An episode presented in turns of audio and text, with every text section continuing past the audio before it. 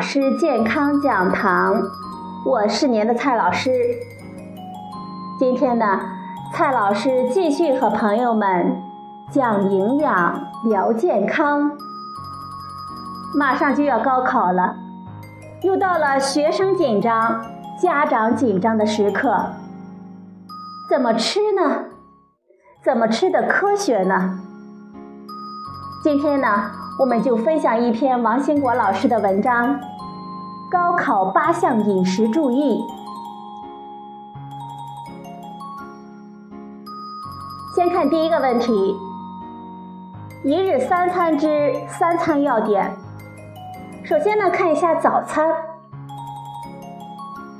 对考生而言啊，最为重要的是吃好早餐。早餐在三餐中呢具有特殊的意义。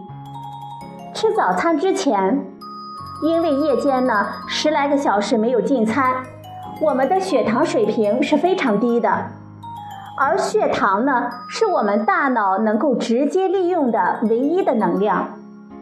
所以，如果不吃早餐，或者是早餐吃的不合理。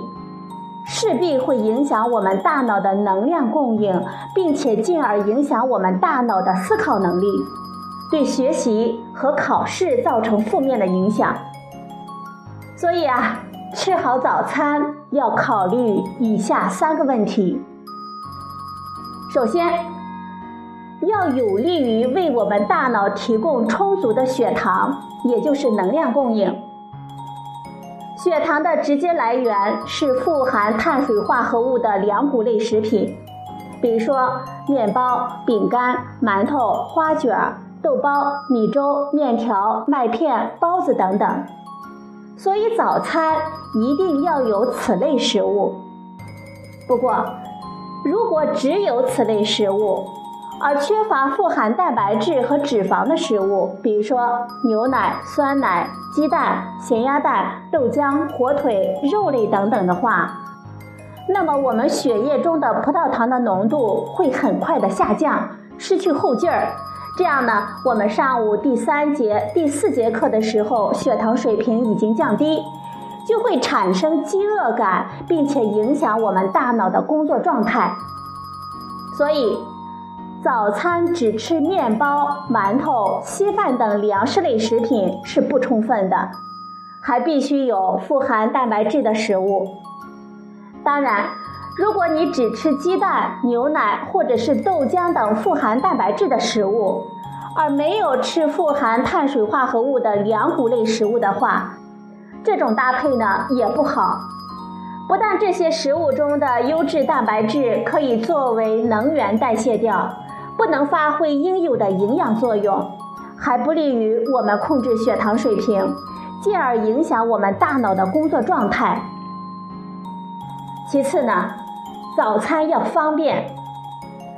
早晨起床之后呢，时间比较紧张，又缺乏食欲，吃很丰盛的早餐呢，往往是不现实的，只能选择方便的早餐，既要有粮谷类的食物。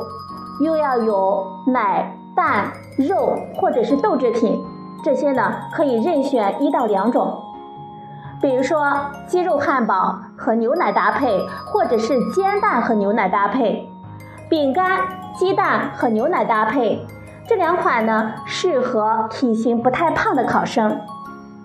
馒头、鸡蛋和豆浆或者是牛奶搭配。肉末面条和鸡蛋搭配，这两款呢适合于偏胖的考生。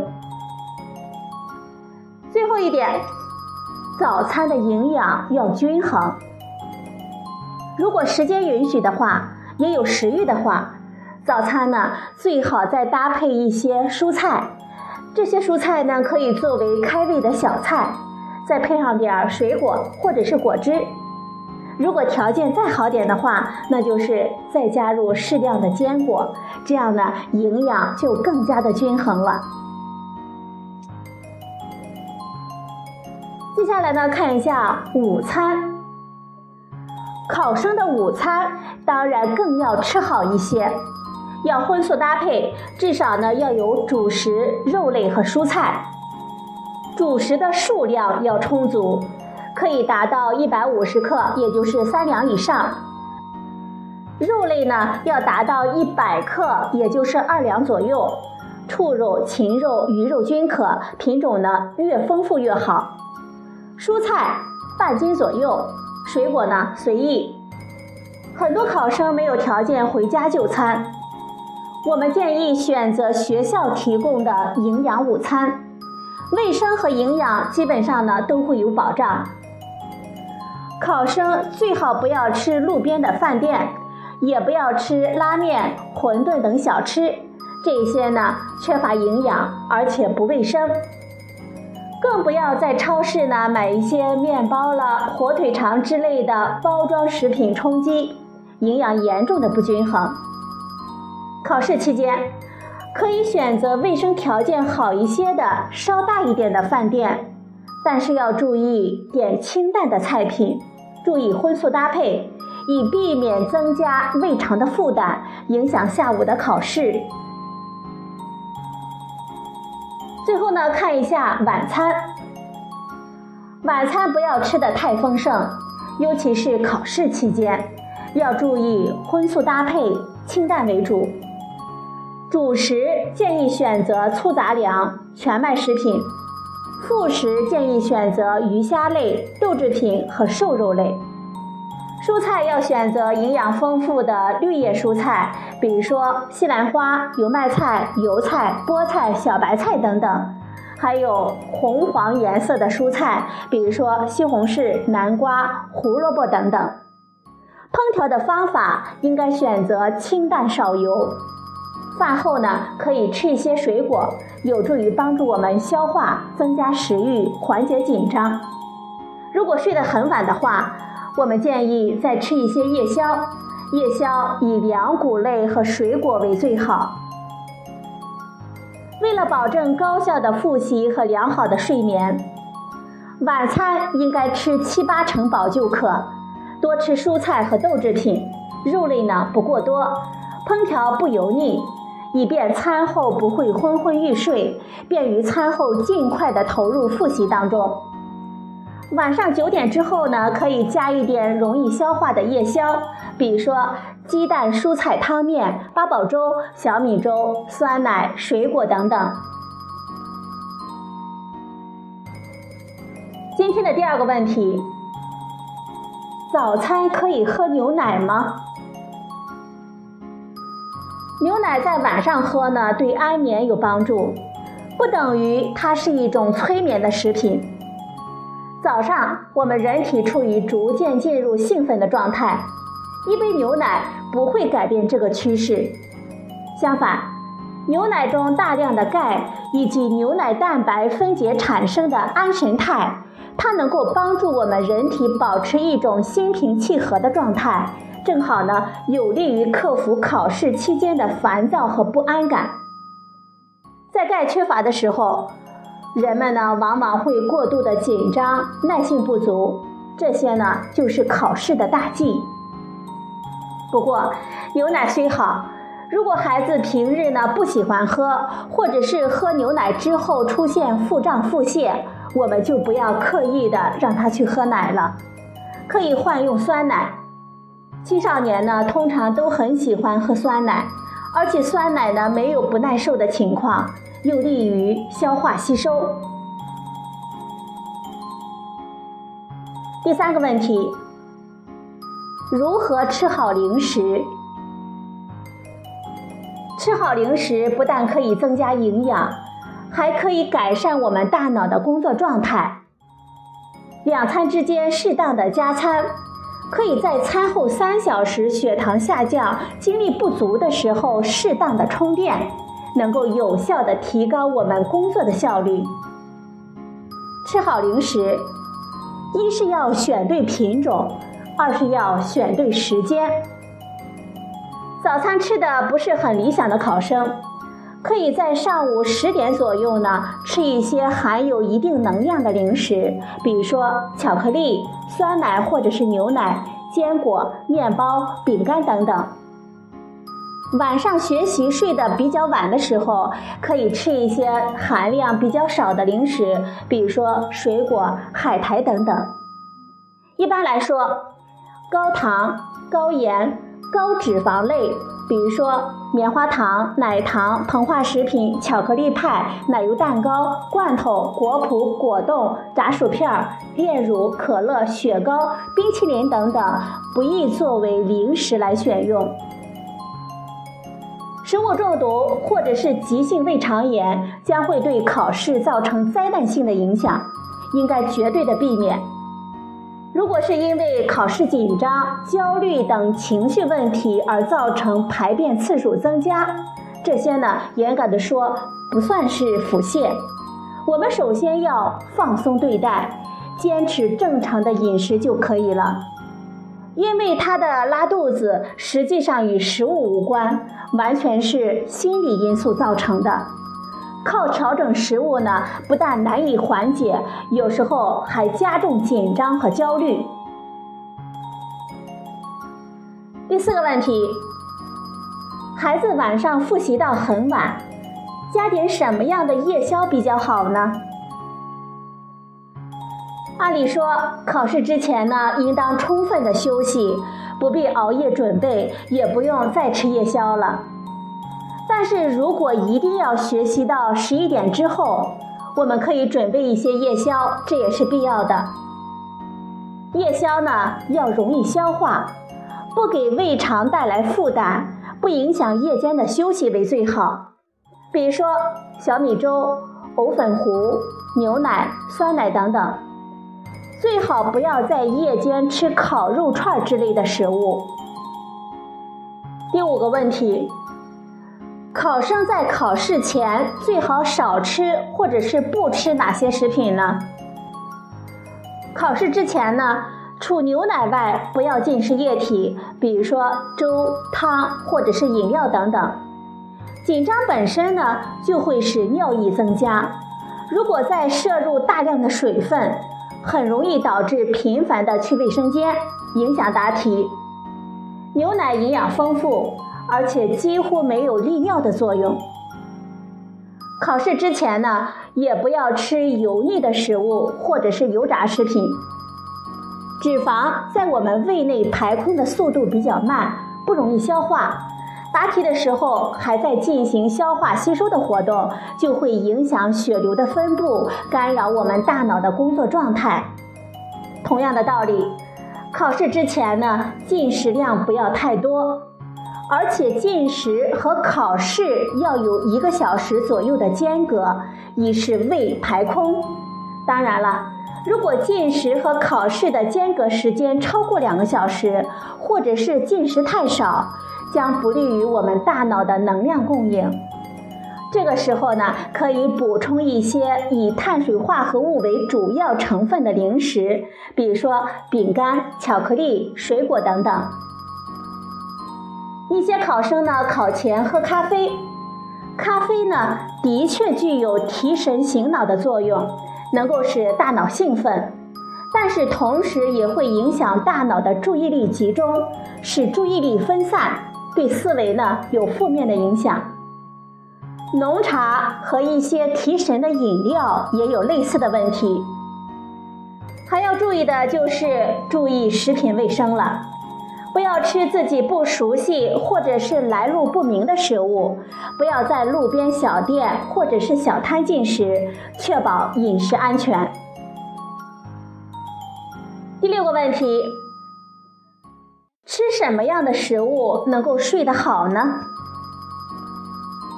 我们一般认为临睡前喝牛奶有助于睡眠，但是呢也容易发胖，这可能与牛奶含有比较多的色氨酸和某些肽类有关。色氨酸能够促进大脑神经递质五羟色胺的分泌，五羟色胺具有镇静的作用，有助于睡眠。富含色氨酸的食物呢，有香蕉、葵花籽、南瓜子、腰果、开心果、火鸡肉等等。不过，只有把富含色氨酸的食物与高碳水化合物、低蛋白的晚餐相互配合，这样呢才有利于色氨酸进入血脑屏障，进而促进我们的睡眠。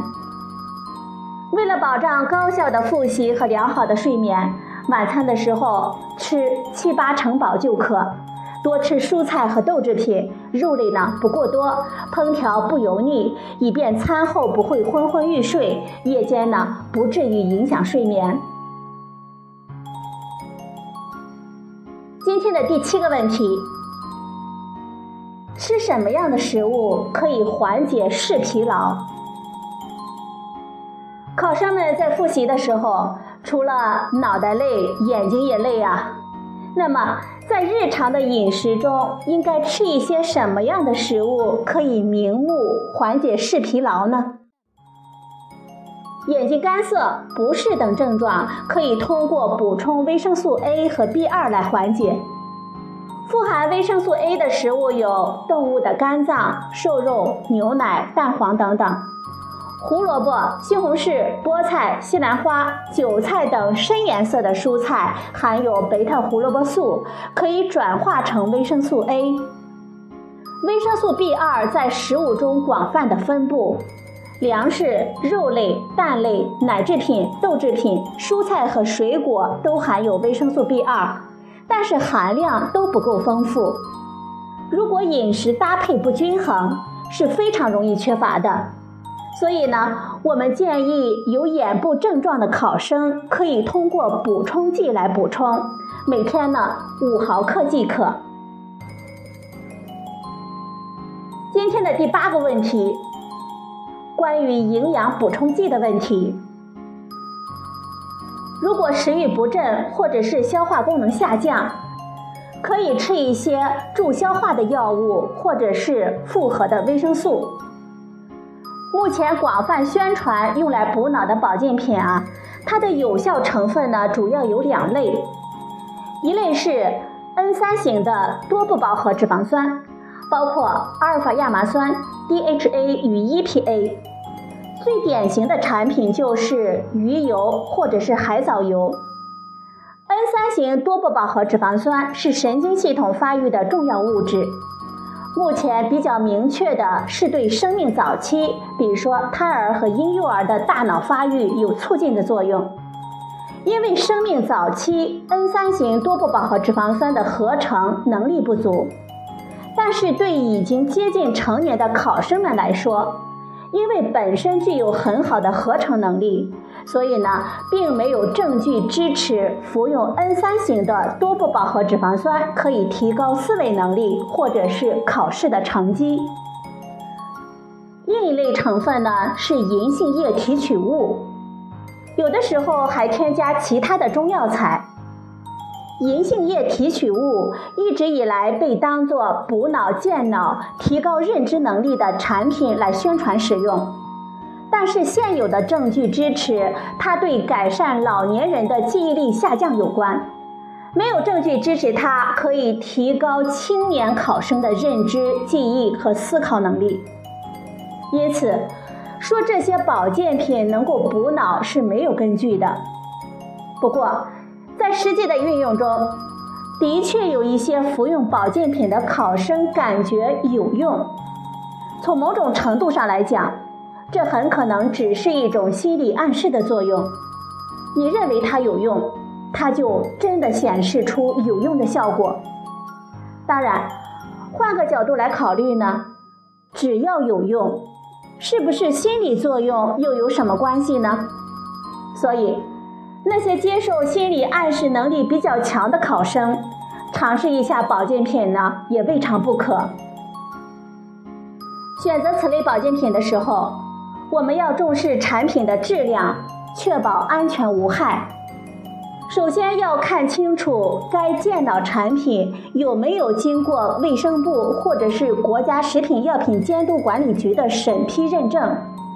如果既没有保健食品专用的标识，也没有批准文号，那就要当心了，因为按照有关的规定。凡没有经过上述两个部门审批认证的产品，是不允许宣传保健作用的。其次，我们还要了解生产厂家的实力和信誉。选择大厂家或者是知名厂家的产品相对比较可靠一些。对于正处于年轻时期、精力体力旺盛的考生们来说，通常所谓补品，比如说西洋参、海参、蜂王浆、甲鱼、乌鸡之类，效果不大，而且容易导致上火，所以呢，不建议选用。如果要选用的话，也不要等考试这几天再吃，要早一些吃，临时抱佛脚的补，就算有效，考试的时候也来不及显现。另外，任何补品都不要贪多，每周吃一到两次就可。还要注意，不建议考前突击的进补。青少年时期呢，正是处于旺盛的生长发育当中，不像中老年人那样需要补气之类的补品。如果没有专业人员的指导，补错了呢，反而会引起麻烦。吃各种所谓的益智营养品，都不会对智商有什么明显的影响，因为大脑神经系统已经在幼年的时候完成了发育，以后的主要问题是如何开发利用。只要是基本的营养需求能够满足，我们大脑的能量供应充足，就能够发挥智力的水平。在很大的程度上呢，吃这些营养品是一种精神安慰。好了，朋友们，今天呢，我们分享的是王兴国老师的高考八项饮食注意。最后呢，祝所有的考生都能够金榜题名。今天的节目呢，就到这里，谢谢您的收听，我们明天再会。